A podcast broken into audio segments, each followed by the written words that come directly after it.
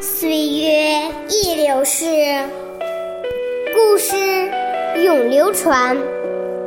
弘扬中华瑰宝，传承红色基因。我是中华少儿故事大会讲述人周凯歌，一起成为更好的讲述人。今天我给大家讲的故事是《故事大会红色经典故事》第五集。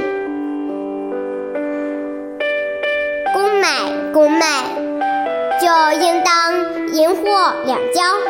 今天我给大家讲一个开国领袖朱德爷爷的故事。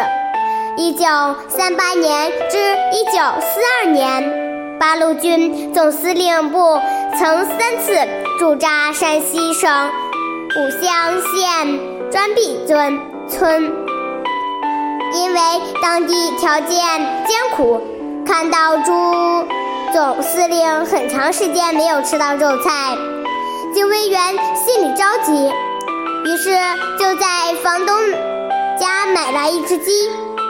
因为当时没有钱，想好过一两天再给钱。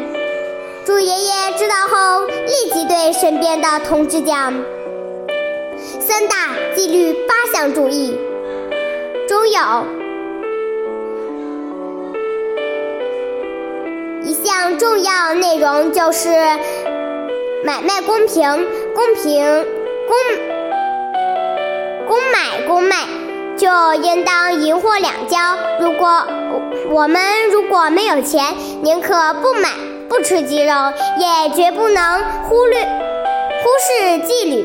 没有严格的群众纪律，怎么能坚决执行党的群众路线呢？